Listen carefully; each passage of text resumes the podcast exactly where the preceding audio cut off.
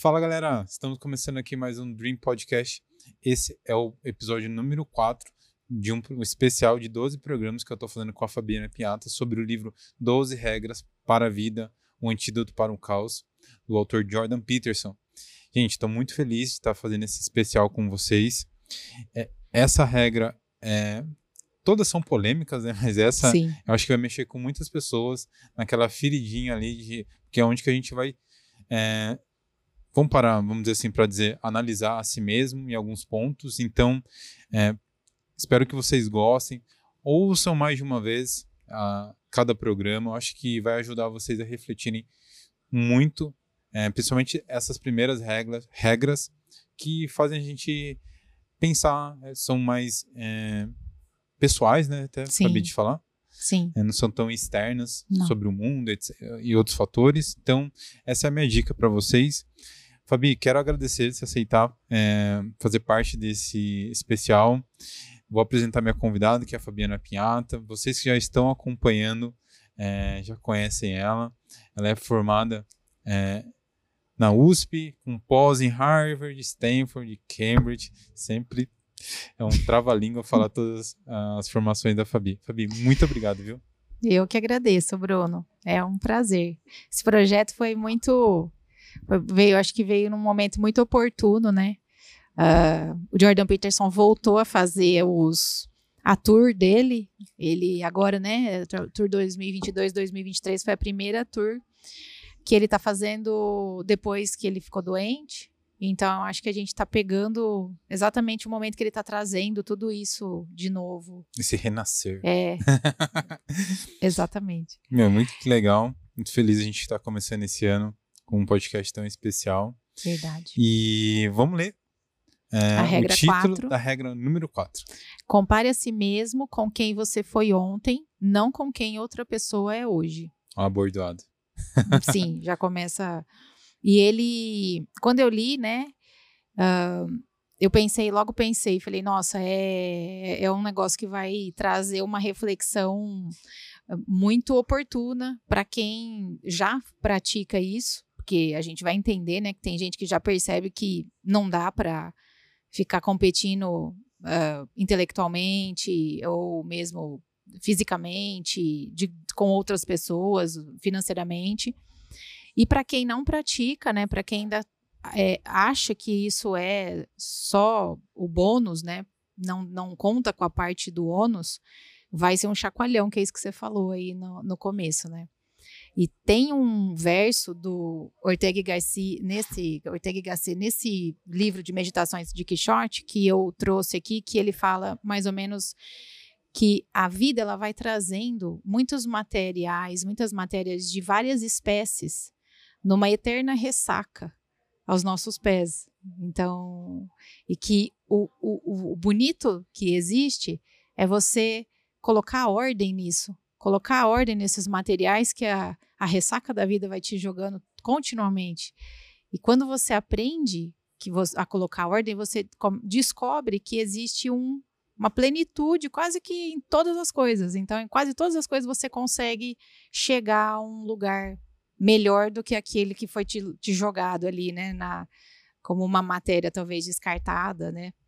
E eu acho muito bonito isso. Ele, ele, o Ortega Gasset, ele coloca, né, nesse livro, é um livro muito difícil para ler, assim, no sentido, né, de você refletir, porque ele é uma meditação, né? Então ele faz você faz você meditar sobre a vida no sentido dela. É, nesse, nesse livro tem aquela famosa frase, é, o Ítalo Marcilli usou muito ela, na- usava nos cursos presenciais dele, ele que fala: Eu sou eu e as minhas circunstâncias, se eu não salvo a elas, não salvo a mim. Então, se eu não salvo o que está ao meu redor, eu não tem como eu me salvar. Eu salvar no sentido é se eu não se eu não dou um jeito, né? Se eu não coloco ordem no que está ao meu redor, eu não vou me salvar. Sim. Então, essa regra, o Jordan Peterson, ele parte disso, né? É, a gente não conhece os detalhes das vida, da vida das pessoas que eh, muitas vezes a gente almeja Uhum. copiar. E essas pessoas, elas têm uma vida íntima, às vezes muito atrapalhada, hum, casos extremos que ele, ele vai lá e puxa, né? Por ele ser um psicólogo clínico, então ele fala: Eu já ouvi de tudo que vocês podem imaginar. Eu poderia dizer que cada sessão minha ou o todo da minha vida é como se fosse um romance do Dostoiévski, ele fala, de tanta coisa que as pessoas fazem nas suas, nas suas vidas, né? Então, cada situação que deve chegar ali para ele. E ele fala dos detalhes que as pessoas nunca vão saber. De pessoas muito bem-sucedidas naquilo que faz e invejadas muitas vezes, e às vezes essa própria pessoa se, se questionava com o Jordan Peterson, né? Como que as pessoas podem me invejar? As pessoas não fazem ideia do que eu passo. Mas, como um talento dele era muito. É, um talento dessa pessoa, né? É, é, é muito bem trabalhado, o desenvolvimento é muito pleno, então ele chama atenção por aquilo e às vezes atrai a atenção de outras pessoas que querem, correm atrás e querem ser igual aquela pessoa sem saber que aquela pessoa tem uh, problemas, às vezes terríveis. E aí ele fala: então, para você sair dessa sinuca de bico, o que, que você faz? Quem que você conhece mesmo, a ponto de você falar, não, eu conheço a pessoa. E ele responde, você mesmo. Então, tá aí uma pessoa para você se comparar. Você de ontem, não a pessoa, qualquer pessoa de hoje, né? Qualquer pessoa que é hoje. Então, cada hora que você começa a se comparar com o que você foi ontem, você começa um processo de desenvolvimento pessoal imparável. Ele usa essa palavra. Até acho que veio daí, né? Muitos coaches aí depois usou, usou essas palavras, fica, usou essa palavra, né?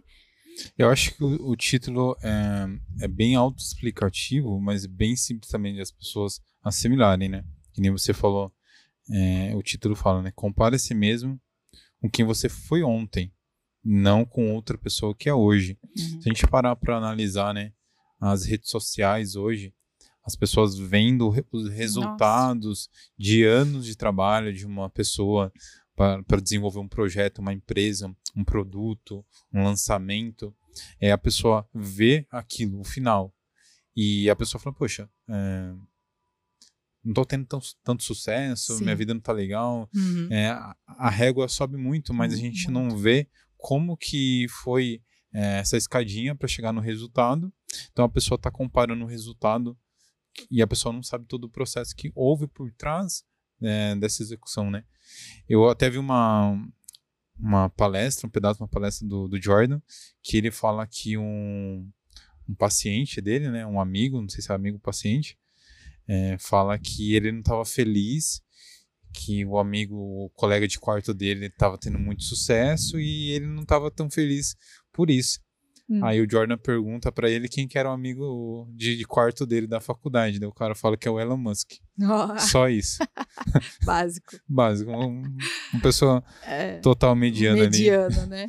Então, é, eu acho que é isso que é, é. interessante as pessoas pararem para já entender o, a, a regra número 4 que é muito o que muitas pessoas vivem.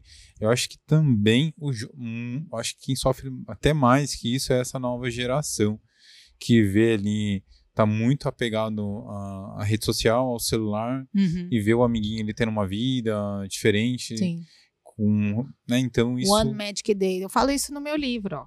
Eu falo isso lá, né, que essa geração é, que você está se referindo, principalmente essa geração mais nova, eles fazem, né, essa essa comparação com um vídeo que viralizou do fulaninho e aí o fulaninho, né, é, do outro dia foi chamado para ir no programa Ciclaninho e aí o, né, ele ficou, ele bomba na internet, aí ele vai viajar, e aí ele faz amizade com outro blogueiro, e aí começa uma, uma vida de influencer, e aí aquela pessoa tá fazendo aquelas festas milionárias, né, recebendo pessoas da, da Globo e de etc ali. Então, assim, é, aí eles acham que dá para fazer isso. Então, fica em casa, se matando, fazendo vídeo, fazendo um monte de coisa, e o que realmente eles precisavam analisar é o todo da vida dessa pessoa, porque Aí o Jordan, o Jordan Peterson ele faz uma coisa que muito interessante, que ele fala assim, ó, você classifica sucesso e fracasso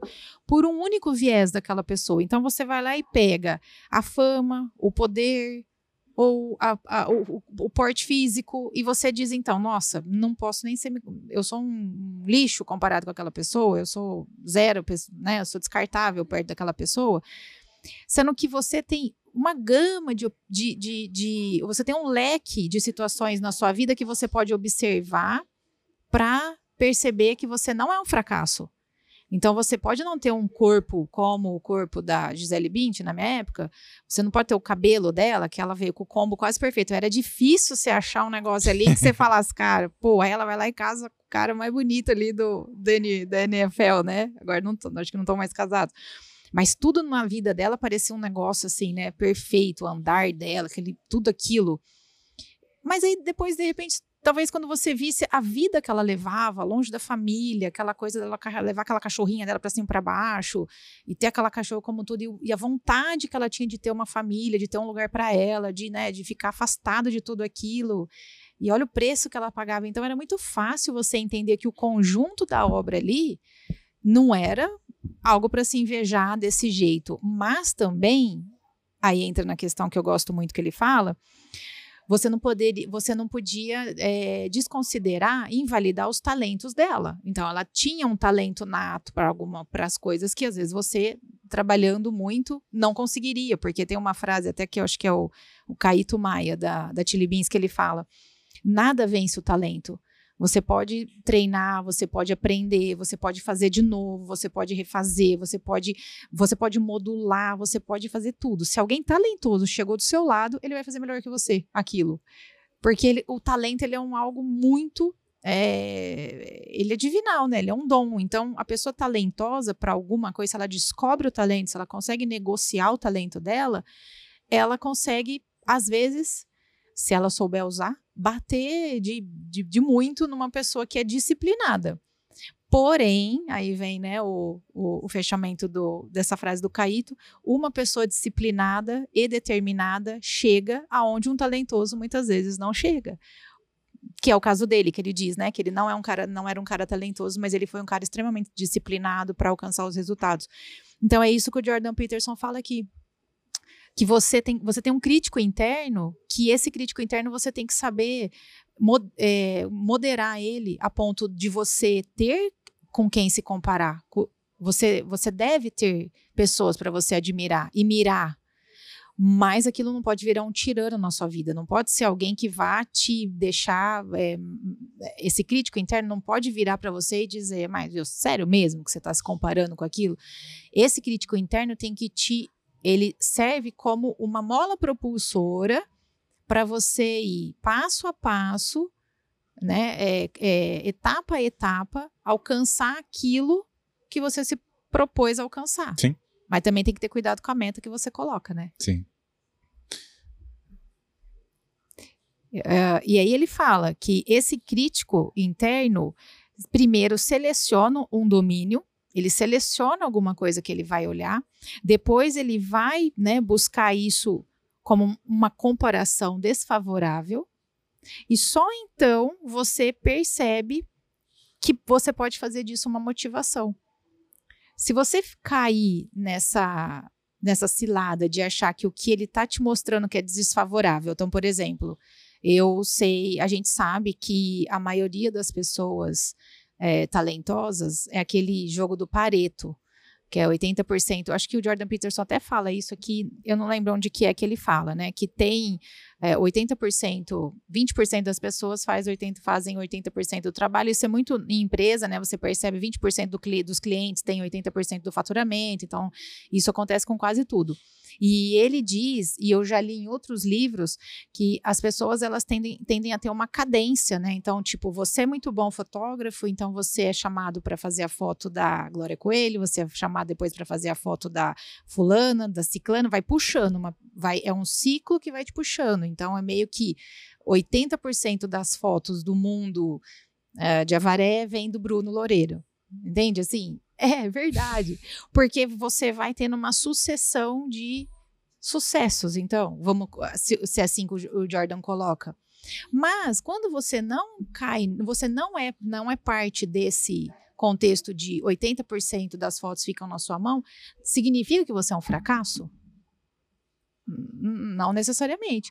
Mas significa que você deve abandonar a sua motivação para alcançar um melhor resultado nas fotos?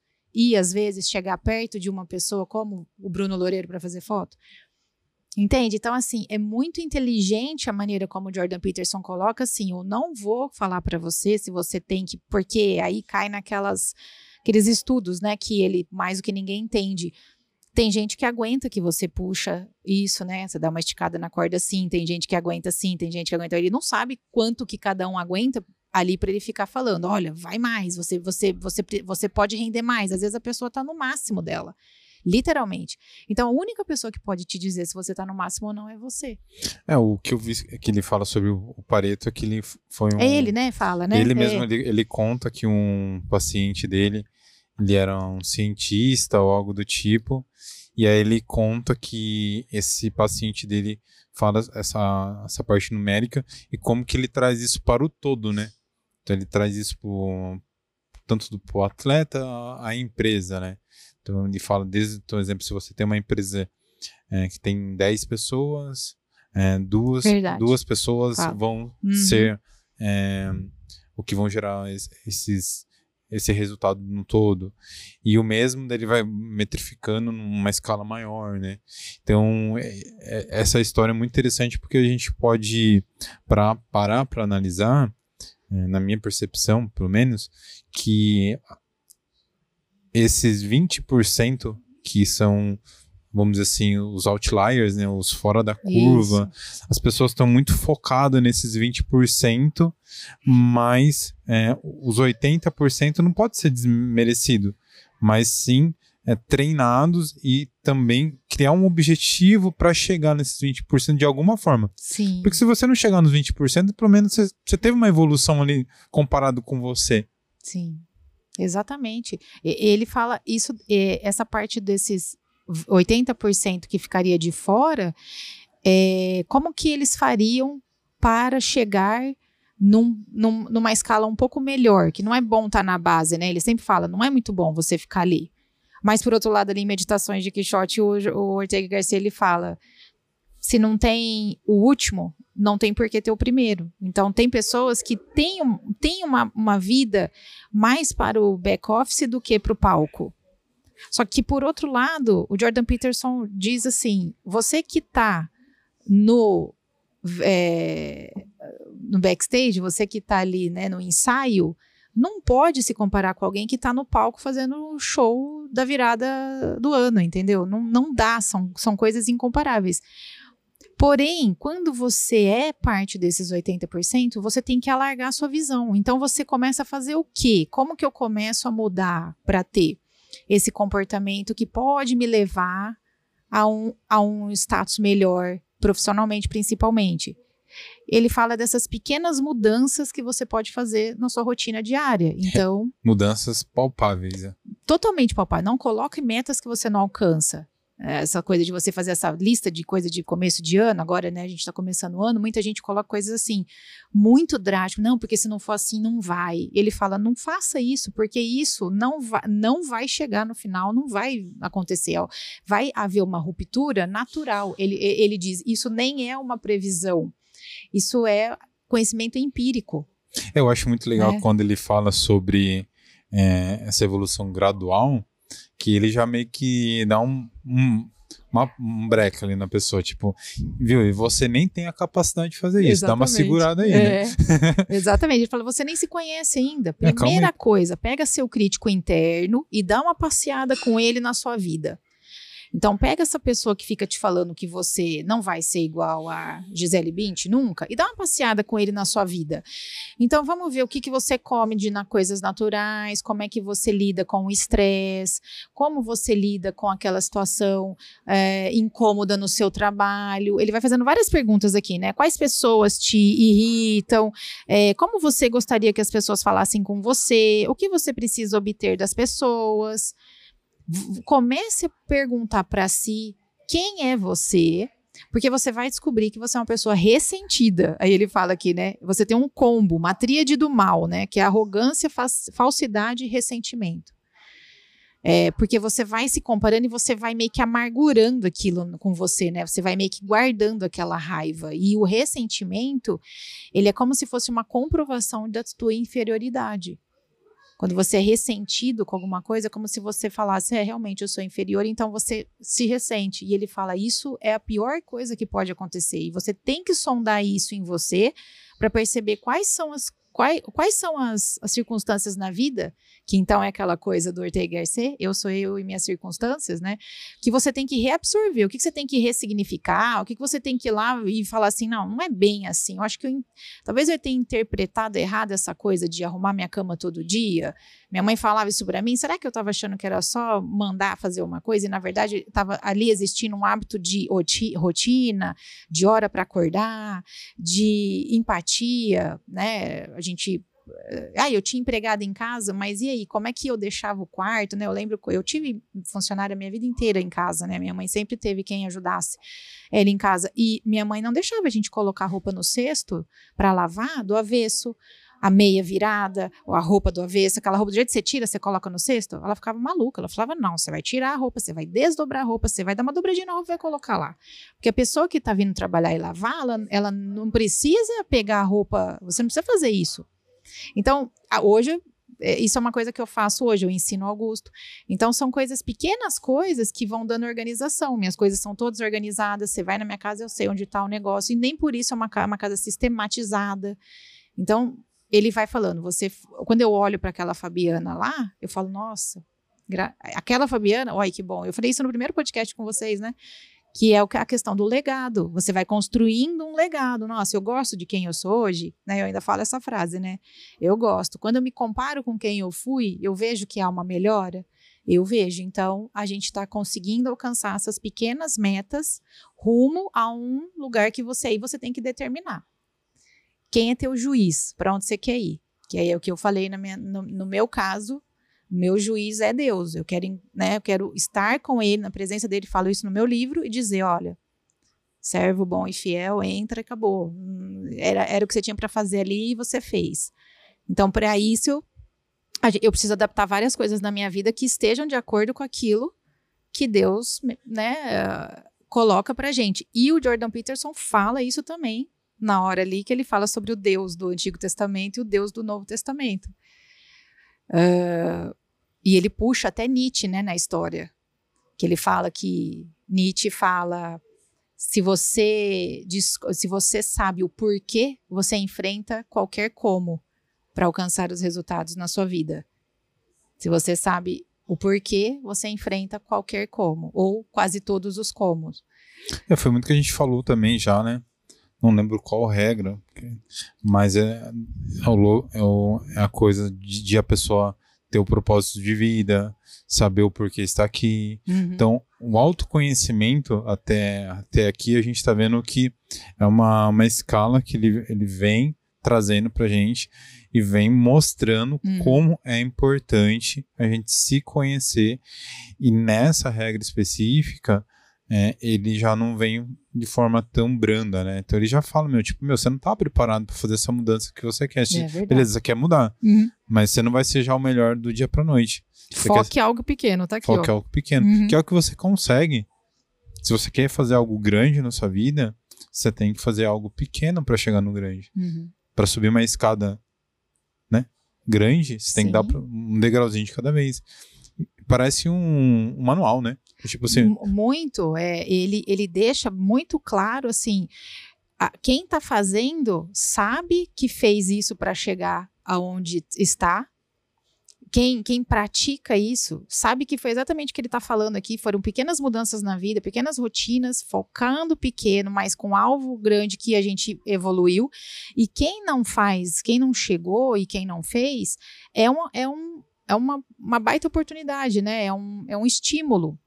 Uh, porque, que nem eu falei lá do Nietzsche, ele, e, e, o Jordan Peterson não gosta do Nietzsche. Eu também não, não sou, não, não acho que o Nietzsche seja uma pessoa normal, mas ele vai lá e coloca assim: olha, até ele né, entendeu que uh, a, a, se você entendeu onde você quer chegar na sua vida, você vai saber como fazer. Então, qualquer pessoa que se propõe a encontrar o seu objetivo na vida vai saber como chegar.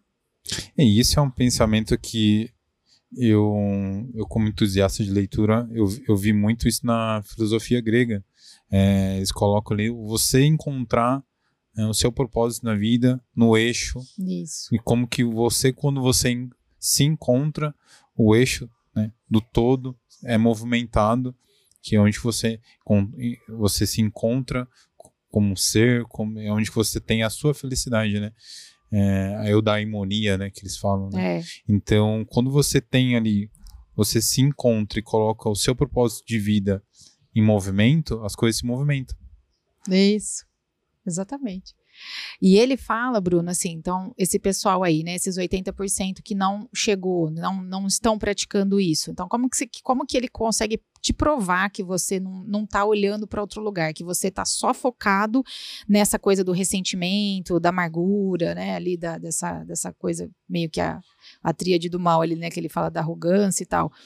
É, ele, ele mostra, e eu fiz um curso com ele também, que ele mostra a mesma coisa, e na hora que eu vi que esse vídeo que ele mostrava, que ele coloca como a, a, claramente, né, por que, que você não está fazendo isso, porque você não tem visão, eu mostrava para meus alunos, eu, vários alunos meus vão assistir esse podcast vão lembrar, é, era um vídeo das pessoas, de, de uma equipe, aparecia uma tela em preto primeiro, e aí todo mundo pode colocar no YouTube que vai encontrar esse vídeo, e as pessoas batendo a bola de basquete e ele coloca, né, conte quantas vezes a turma A passa a bola para a turma, a turma de branco passa a bola para a turma de preto.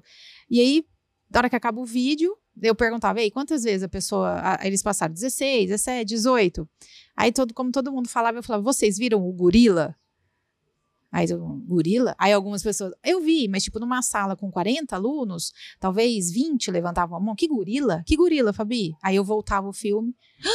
O gorila passava um baita de um gorila na frente, ele bate no peito assim, né? Ele passa no meio deles assim, batendo a bola e ninguém vê. Então ele fala, é, essa é a prova de que a nossa visão é rara. Onde você vê aquilo que você foca. Então se você não focar se você não mudar seu foco de vida, se você não focar, tirar o seu foco dessa coisa, então eu tenho inveja daquela pessoa, ou eu tenho ressentimento daquela situação, ou eu tenho. Se você não tirar o foco disso, você não vai ver outras oportunidades, você não vai reconhecer outros talentos, você não vai. Se você continuar aquela famosa frase, né? As mesmas ações dão os mesmos resultados, né? Então, se você não tiver a visão, você não usar a visão, ele fala, né, que a gente tem uma visão extremamente limitada perto daquilo que é poderíamos usar, até porque a gente não tem tamanho de cabeça suficiente para guardar tudo que vê. Mas se você não tiver pelo menos a visão no lugar certo, então, ou se você não conseguir identificar as possibilidades, que é o gorila passando ali no meio, então você realmente precisa pegar esse crítico interno e então negociar mais uma vez com ele. Então ele diz em duas, em duas, né, em, dois, em duas etapas diferentes sobre esse crítico interno. Ele diz: esse é seu amigo, no sentido de que eu sei onde eu quero chegar. E ele vai me falando se eu tô indo muito acelerado, se eu tô me comparando demais, ou se eu tô aceitando as regras do jogo e tô jogando certinho, passo a passo, tô fazendo as coisas. Esse crítico vai me dar o, né, o norte ali, menos, Fabiana, mais, vai um pouquinho mais, calma, não sei o quê que ele está equilibrado com você, e, e em outro, esse crítico pode ser aquela pessoa que você não está usando e ele já te trata como um tirano, tipo, meu, você não serve para nada, então nós não vamos nem conversar sobre esse assunto com você. E esse crítico vai fazer você cada vez mais ter um comportamento de quem não vai mexer nenhuma palha para mudar a sua vida, porque a sua vida é daquele jeito. Então você tem que abandonar, né? Então ele fala dessa questão ali, né? Ele vem falar é, abandonar essa essa eu acredito, essa persona que você cria, né? Você aí ele vai de novo perguntar: você se conhece? Você tem certeza que você sabe das coisas, onde você quer chegar e como você quer chegar? E de novo, né? Você reconhece os seus talentos, você consegue entender. É, que, porém, ó, você realmente quer que a sua vida melhore? Você você consegue entender que você foca em você e direciona as coisas para você, você tem que esquadrinhar a sua psique, tem que limpar a porcaria toda, ó. E deve ter cuidado, porque tornar sua vida melhor significa assumir responsabilidade. E isso requer mais esforço e cuidado do que viver na dor e continuar sendo arrogante, desonesto e ressentido.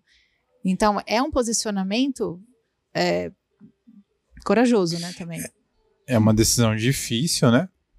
Hum, é a primeira coisa. Não é Uhum. fácil, Uhum. porque a- a- é, a- eu não lembro se foi na regra 2 ou 3, mas a gente ali tá conversando, a gente começa a entender as nossas fragilidades e de novo ele traz isso pra gente, né? A gente, nós entendermos é, como nós também nos, como é que eu posso falar?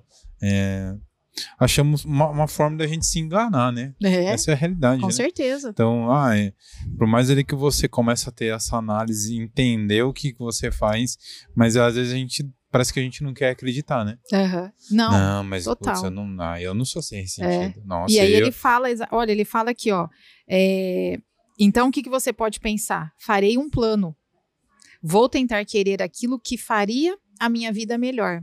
Agora você está em um tipo totalmente diferente de trajetória. Antes, o que era certo, desejável e o que você achava que não valia a pena buscar era algo concreto. Mas você ficou lá preso, encurralado, infeliz.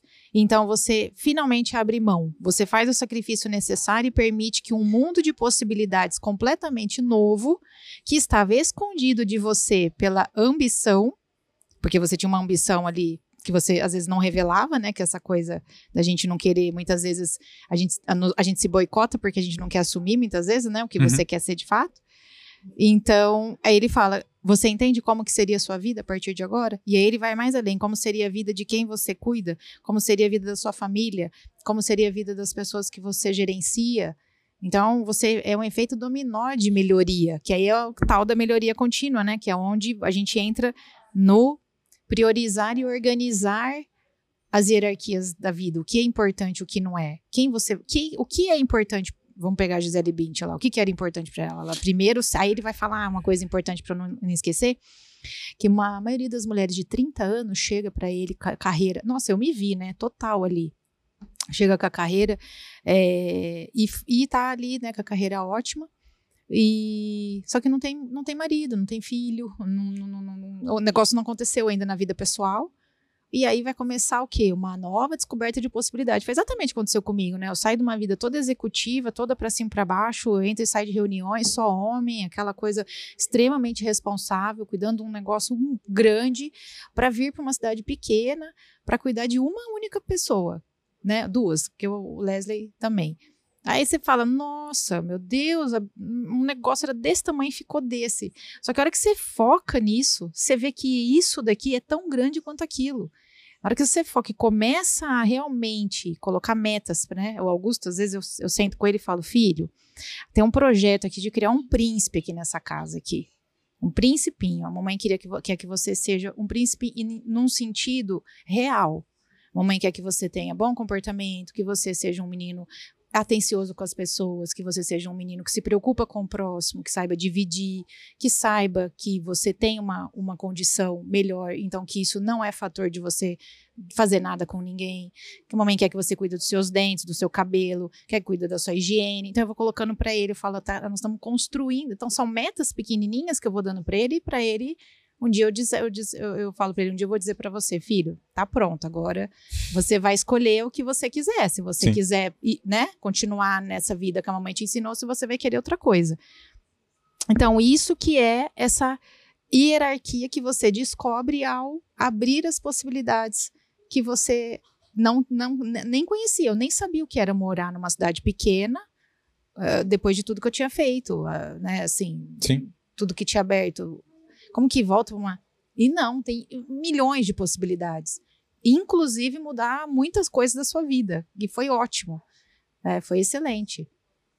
É, eu- é muito interessante ver isso, porque a hora que eles chamam você pra atitude, né?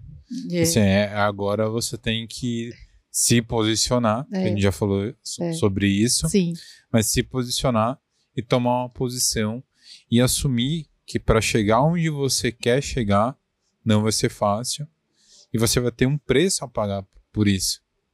Aí É. cada pessoa, cada métrica, cada objetivo vai ter um preço. É igual você comentou sobre sua vida de forma particular. A partir do momento que você trocou ah, uma empresa gigante para investir em você e na sua família, os objetivos foram diferentes. Então você abriu mão de uma coisa para ter outra. E, e a vida é assim, é isso que ele vai mostrando. E é você saber também é, colocar passinho ali de cada vez, né? Para ser alcançável, né? Sim. Porque eu acho que foi na. Não lembro qual regra, mas se você lembrar, você me ajuda. Mas é o que ele fala que quando a gente tá ganhando, a gente ganha confiança. Ele fala da lagosta, né? É, na primeira. Então, se, se a gente coloca um, uma meta ali, se a gente não consegue chegar naquela meta, a gente vai se prostar, né? Então a gente Sim. vai ficar mal. Pô, eu não vou conseguir crescer. Por isso que a, a- as metas, os passinhos têm que ser tangíveis para a gente ganhando confiança. Ganhando confiança e ganhando corpo, né? Sim, Eu acho que é muito o que ele fala em relação a conseguir a construir é, essa confiança e também mostrar que não é fácil, né? sim.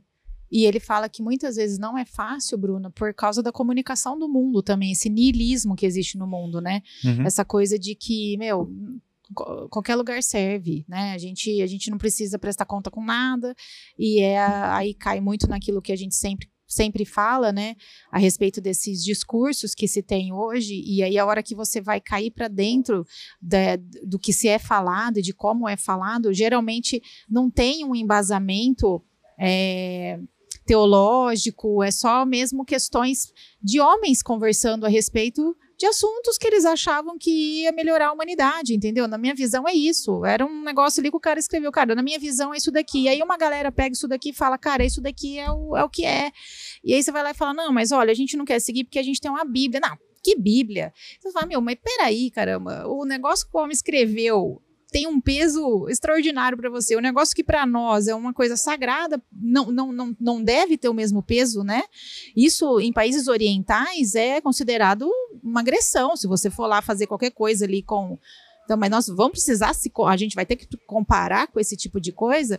Então, o niilismo hoje, principalmente ocidental, traz essa questão é, é, que faz os jovens de hoje, que é o que você começou a falar, ter esse comportamento de se comparar com pessoas e não com eles próprios, que são obra-primas de Deus, são pessoas que foram criados à imagem e semelhança de Deus e pode alcançar N coisas se, se souber como olhar, como fazer, é, como se respeitar, que é aquilo da regra, né, que a gente falou a respeito de você se respeitar, correr atrás de você, como você cuida, cuidar de você como você cuida dos Sim. outros, né? Selecionar os seus amigos, quem são as suas companhias, saber que hora que é hora de trocar as companhias, saber que hora que é hora de você fazer essa mudança de vida, virar a chave, e não como uma ruptura. Né? Eu lembro que as pessoas da, na, na companhia lá na Ambev às vezes falavam assim para mim, pô, Fabi, preciso conversar com você sobre salário, aumento de salário, como é que é essa conversa? E eu sempre falava, essa conversa tem que ser a conversa mais legal do mundo, porque você é um funcionário que está preparado para dizer para mim que você entrega isso, isso, isso, isso, isso, e por isso você merece ganhar mais. Meritocracia. Pô, Fabi, mas aí é difícil. Eu falei, então, então, primeiro você vai ter que me entregar tudo aquilo que você tá falando que você quer ganhar. E aí a gente, eu vou com prazer lutar pela sua, pelo seu salário melhor. E isso, Bruno, resolvia dezenas de situações do tipo, ah, eu ganho pouco, ah, eu, ah, eu, não, olha, você tem que se comparar com você. O cargo exige que você faça isso, isso, isso, isso, isso.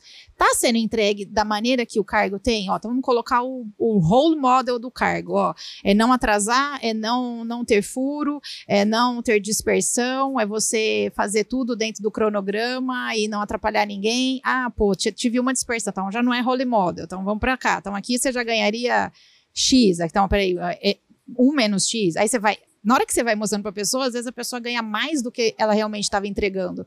E era uma conversa muito bacana, porque eles saíam de lá claros, exatamente, da onde eles tinham que me- melhorar no, no- na função deles. Em nenhum momento a gente tratava de assunto pessoal. Hoje tudo virou pessoal. Hoje você você coloca uma opinião, ah, porque você tá falando isso. Não, meu amigo, eu, eu- eu- às vezes eu tô falando isso porque eu entendo do que eu tô falando. E é isso o Jordan Peterson fala, né? Eu não tô dando minha opinião. Eu tô te dando conhecimento. Eu acho máxima essa frase dele, né? Não tô te dando um conselho, eu tô te dando conhecimento. Você Sim. faça o que você quiser com esse conhecimento, né? Eu gostaria que você usasse a seu favor, mas se você quiser ficar me xingando com ele, é, um- é o livre-arbítrio. Critério seu. Fica a critério seu. Então, eu acho que o, o- o resumo desse livro, dessa, desse capítulo, né, é bem esse chacoalhão que você disse. Ele, ele até vai ali, né, para dentro, ali, como eu disse, do, do Velho Testamento, do Novo Testamento, que ele diz que as pessoas antigamente tinham a visão, tinham mais a visão judaica, né, é, da prestação de contas que a gente tinha que ter. Hoje Uhum. a gente tem mais uma visão desse Jesus todo querido, então por isso que as pessoas às vezes até deram uma leve é, afrouxada nas suas metas, porque sabem que é, há esse, esse Senhor, esse Jesus maravilhoso, que é, que é bondoso, né? Que, que, que sofreu por nós, sabe o que a gente passou. Ele fala que a gente tem que saber dosar isso também, de vez em quando, entendeu? É, Para finalizar, tem alguma passagem que você queira ler em consideração final, algum trecho? Ah, então, é essa parte aqui, ó. O Sermão da Montanha é lindo, ó. Ele diz assim, ó: o Sermão da Montanha delineia a verdadeira natureza do homem e o alvo correto da humanidade. Concentrar-se no dia para que você possa viver no presente e participar completa e corretamente do que você do que está bem à sua frente. Mas faça isso apenas após ter decidido permitir que aquilo que está no seu interior brilhe, para que você possa justificar o ser e iluminar o mundo. Faça isso apenas após ter determinado a sacrificar o que deve ser sacrificado para que você possa buscar o bem mais alto. E aí ele fala o sermão da montanha, né? Porque vocês se preocupam com roupas, vejam como crescem os lírios do campo, eles não trabalham nem tecem. Contudo, lhes digo que nem Salomão, em todo o seu esplendor, vestiu-se como um deles. Ele, ele faz ali todo o sermão. E aí, no final, ele fala: a percepção desperta. Em vez de bancar o tirano, você vai prestar atenção em, em, você, dizer a verdade, em vez de manipular o mundo. Você vai negociar e fazer o seu papel, o que tem que ser feito no dia a dia. Eu, eu acho muito bonito isso daqui, porque. É, Agora a sua trajetória está em direção ao céu. Eu vou compartilhar um pouco como eu vejo um pouco essa regra. É, para mim, é, fica, fica bem autobiográfico se você for parar para analisar a minha história, como que eu tenho meu sistema de trabalho É pessoal e em relação à regra 4. Vou trazer num, num cenário prático e mais próximo agora, com o, o trabalho em equipe nosso. É, eu, eu, em todos os trabalhos, em, com todo mundo, a gente, eu trabalho dessa forma com um passinho de cada vez.